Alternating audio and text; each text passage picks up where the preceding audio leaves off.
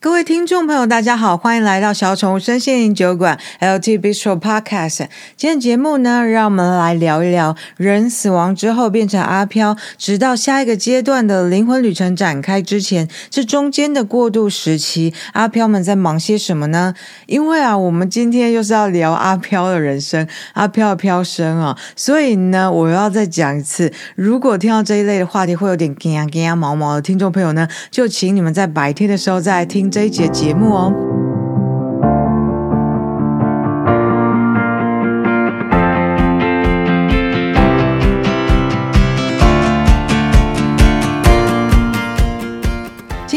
这节目，我们要谈的是赛斯和 Jane Roberts 在《灵魂永生》这本书的第十一章“死后的选择与过渡的机制 ”（After Death Choices and the Mechanics of Transition）。我们要来聊聊两个主题。第一个是呢，人死亡之后变成阿飘，阿飘终有一定要去投胎转世嘛？而这转世之间的这个过渡时期呢，阿飘们到底在忙些什么呢？而阿飘们呢，其实啊，他们是在为他们的下一个灵魂旅程做准备，要来好。好利用轮回转世的这个机制，让他的灵魂呢可以学习更多的东西，变得越来越独特。所以呢，我们第一个主题就会来讨论说，在这个阿飘的过渡时期，阿飘要怎么去规划灵魂的下一步。好，那第二个主题呢，我们就要来讨论阿飘在过渡时期会待多久，而且啊，其实这个会待多久啊，是因人而异，或者说因阿飘而异啊。对于相信天堂或地狱的人，对于自杀的人，对于过度执迷俗世生活的人，对于不知道自己已经死了的人，或者是呢有任务而来投胎的人，他们所经历的过渡时期长短都不一样哦。好，那么呢，接下来就让我们来开始我们今天的第一个主题啊，转世之间的过渡时期，阿飘在忙些什么？我们说啊，一个人死了之后变成鬼，就是阿飘；而一个人格呢，如果还没有脱离物质实相轮回转世系统，那么当他死亡的时候变成阿飘，这个时候呢，阿飘就是在两个转世之间的过渡时期。而通常我们人类在想到转世的时候呢，我们还是会很习惯性的用一种线性的时间思维来想象，就觉得说，哦，我的前世就是在古代嘛，比较没有那么文明，科技也很落后的时时代去体验人生的，而我的来世呢，就是会在未来的时候。那那个时候的文明应该又更进步啦，科技一定比现在更厉害很多啊！而且呢，搞不好都会像那些科幻电影里面演的一样啊，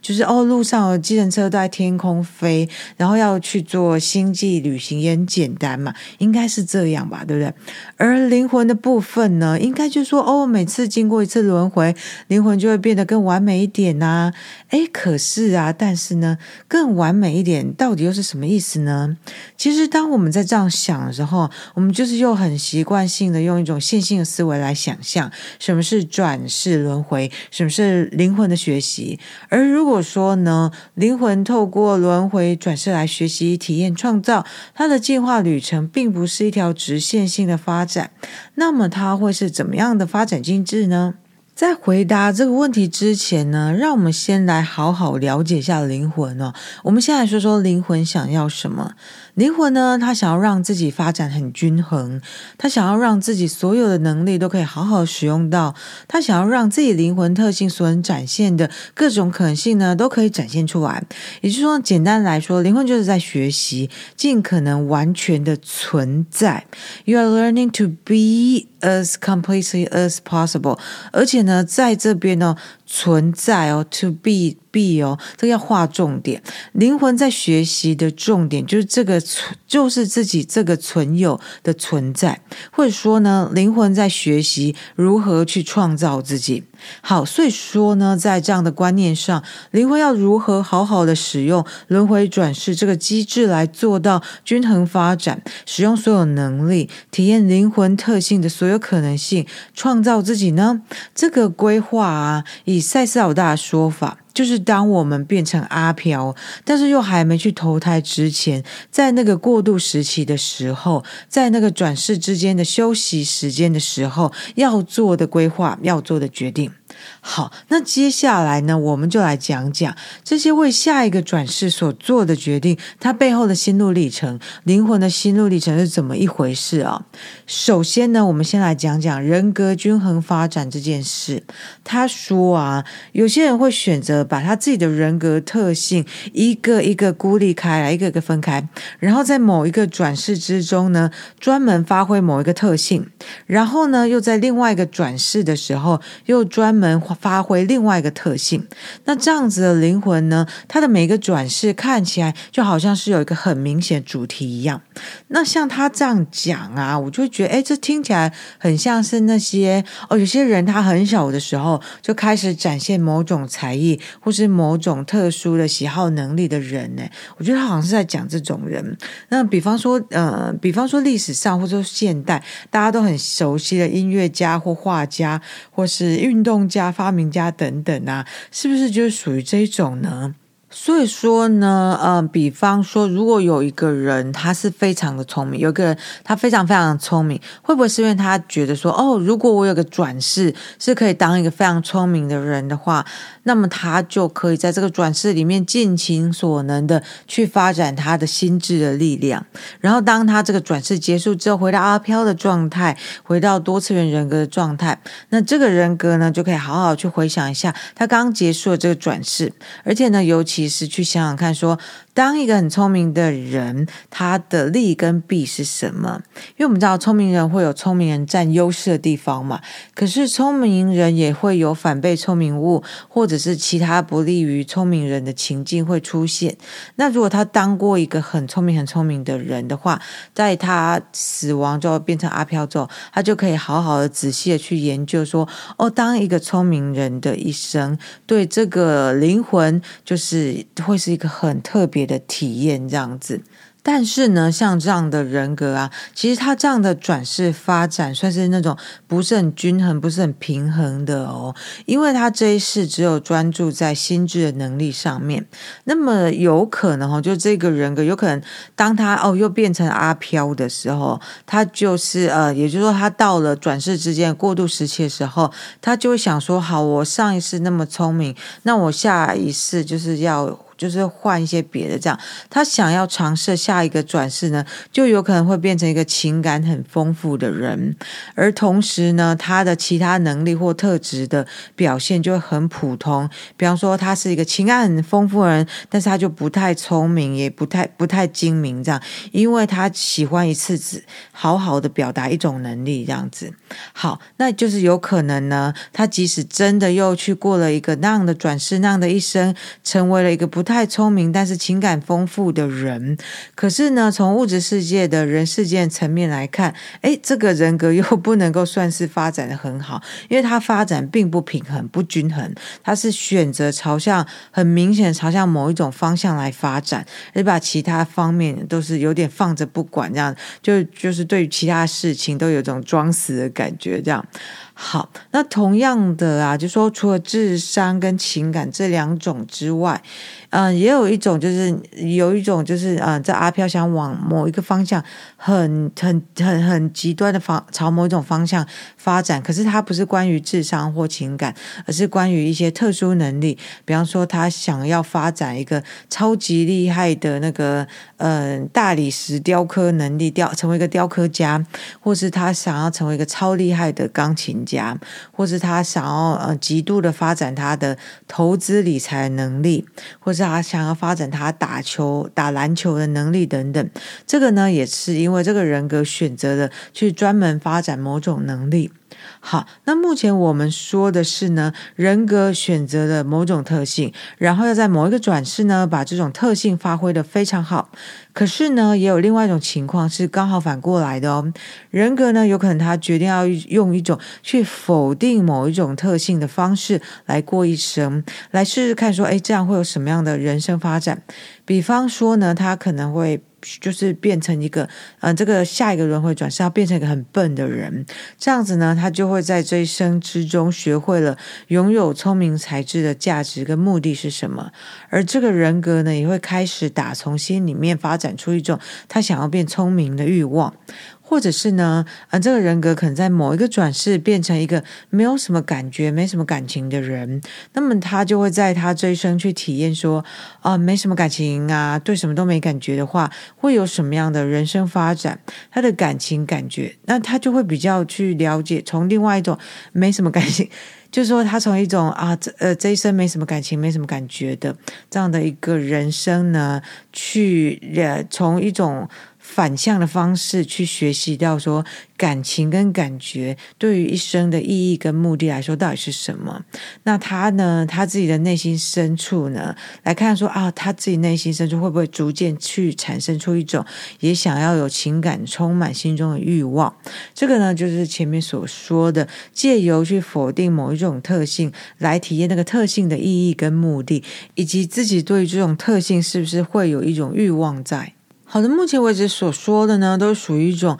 以比较不均衡的方式在过人生的转世学习方式。那当然啦，轮回体验也可以用一种很均衡的方式来过，也就是说呢，各方面都有一些发展，那它不会很明显的倾向某一种发展。所以说，这样的转世呢，就是这个人格他让自己的各个部分特性都好好的互相合作，一起为这个转世生活来运作着。而这样的人呢，他们在处理人生问题的时候，也会以一种比较和缓、比较轻松的方式来处理。他们不会用一种爆炸性的方式来解决问题。好，那说到这边呢，大家可以来想想哦，你是属于哪一种呢？你是属于就是说比较有一个明显的发展的方向的，可能是比较往聪明才智去发展，或是往情感去发展，或是往某种才能、某种方才艺去发展。但是整体上来说，人格发展的不是很平衡的，而有时候我在处理事情的时候，会用一种比较发爆炸性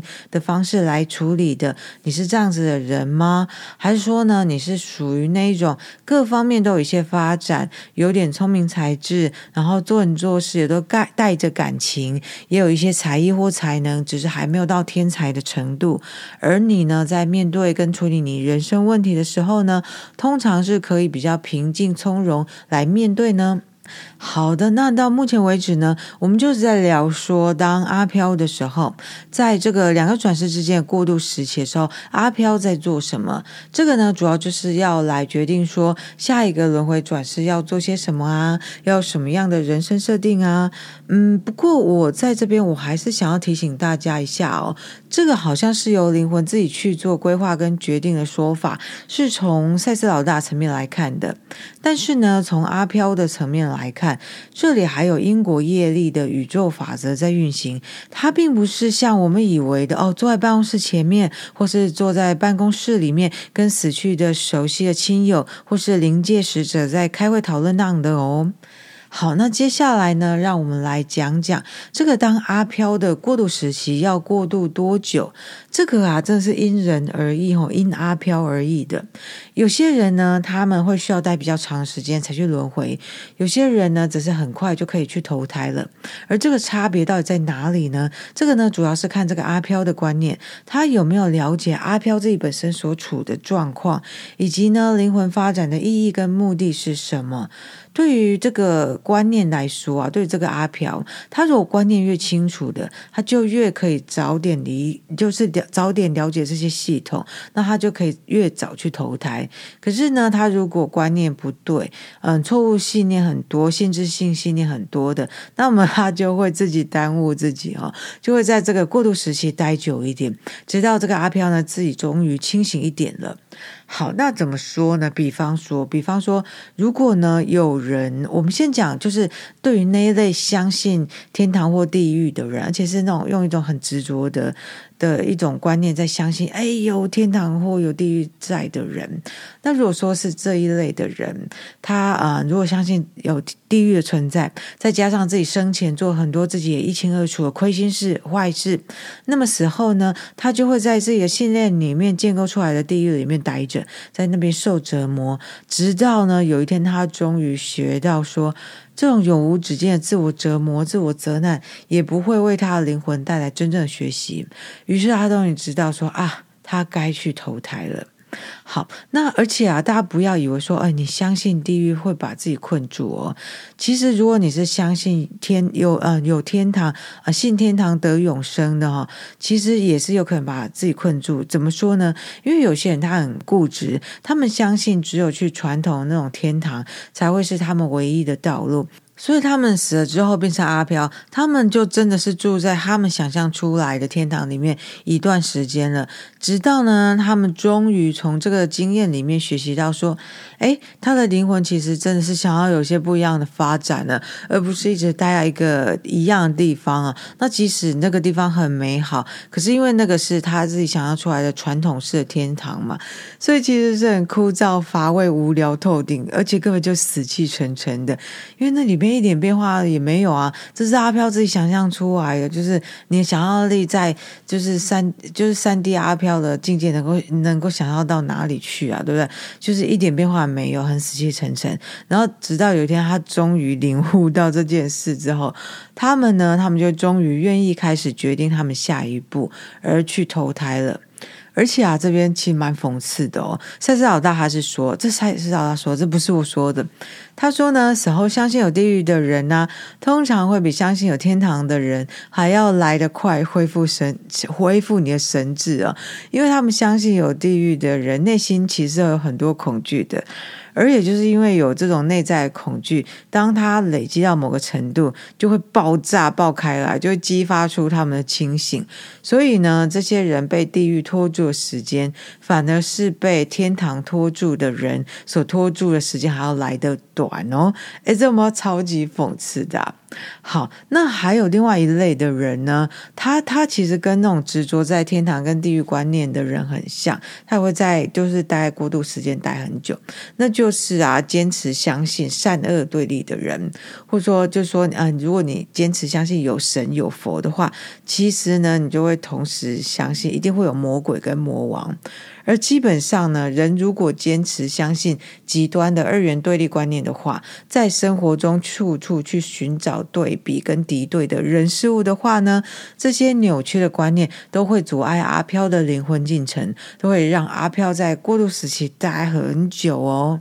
好，接下来呢，让我们再来讲讲啊。嗯、如果是自杀的人，那么他成为阿飘之后，会在这个过渡时期待多久呢？赛斯他是这样描述自杀者为什么选择自杀。他说呢，自杀的人可是因为他们除了按照自己所选择的那种非常特定的条件之外，他拒绝生存下去，所以他选择自杀。好，那注意哦，不是全部都是这种例子，但是如果是属于那种跟自己内心的难关过不去的。那一种呢，就是他所描述的这一类，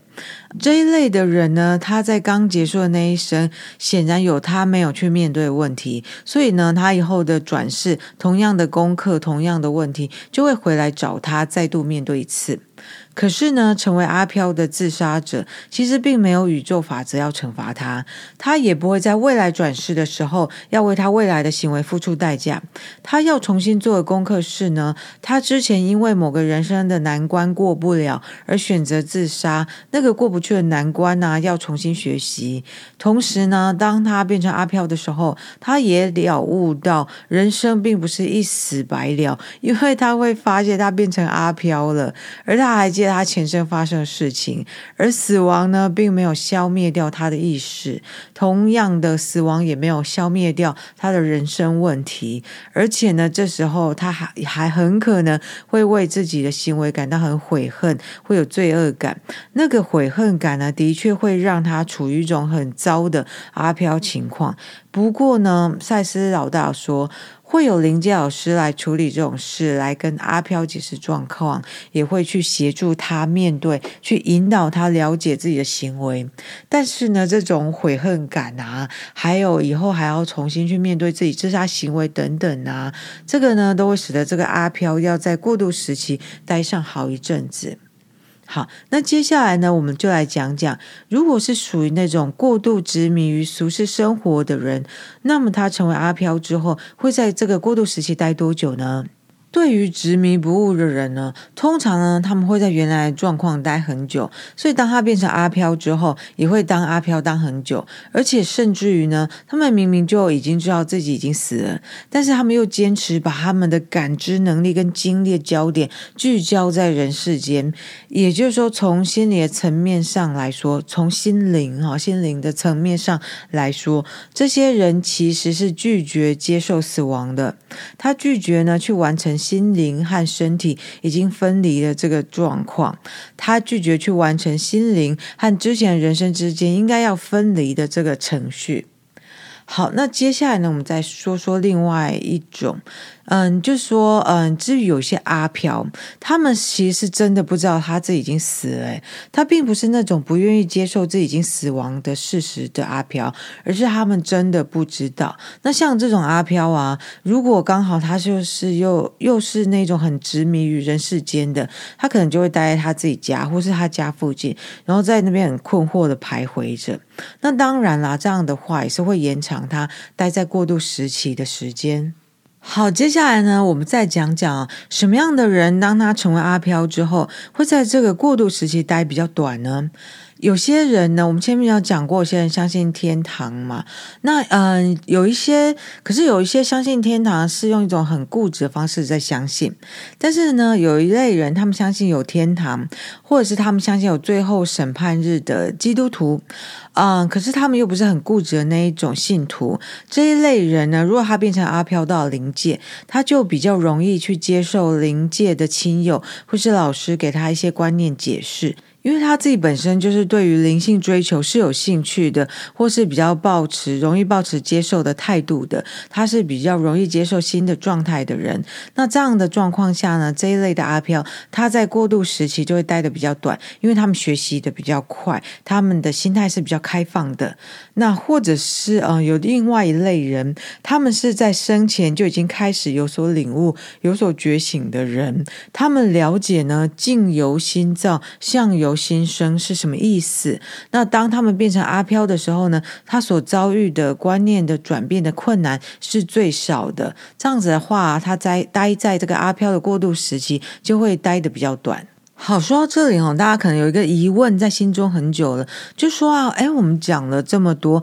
待在这个过渡时期里面长一点或者短一点的例子，但是这个或长或短的时间到底是多久啊？就是说，它是你是在讲几天呢，还是几个月，还是几年，甚至甚至于是好几百年呢？通常啊，这个过渡时期的维持啊，短则是数年的时间，长则是好几个世纪。不过基本上三百年就算是非常的久了，而且这种状况并不多哈，通常不至于说会待到三百年的，而且待那么久也不好，因为这个阿飘他待这么久，会对于地球生活是怎么一回事，会开始感到陌生跟迷惘了。好，那此外呢，在非常少数的状况下，变成阿飘之后，也有可能哎，好几个小时之后咻，马上就去投胎的。那这有两种也是非常极端的状况，有可能发生。第一种呢，就是说，如果这个人对于肉身生活有种极度执迷的欲望在，那么有可能呢，他会在他死亡之后几个小时之后，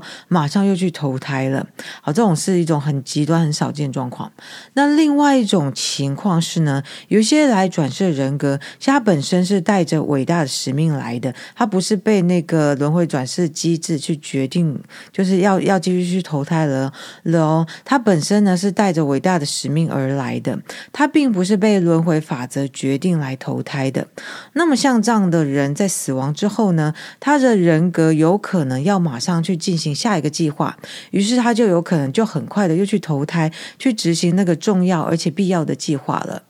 好的，那这个呢，就是我们今天这一集节目的内容，关于身为阿飘的过渡时期，阿飘在忙些什么，以及这个过渡时期要过渡多久的讨论。那听完之后呢，相信各位听众对于阿飘的世界又有了更多的了解。不过呢，这些阿飘的生活，我们还要讨论多久啊？诶，我我想说，我们应该是还会再讨论一阵子啦，因为大家不要忘了，灵魂是永生的，但是呢，人生只有几十年，所以关。关于灵魂的事情，当然很多都是发生在肉身拜拜之后的故事啊！大家就继续拭目以待吧。感谢大家今天的收听，下回见。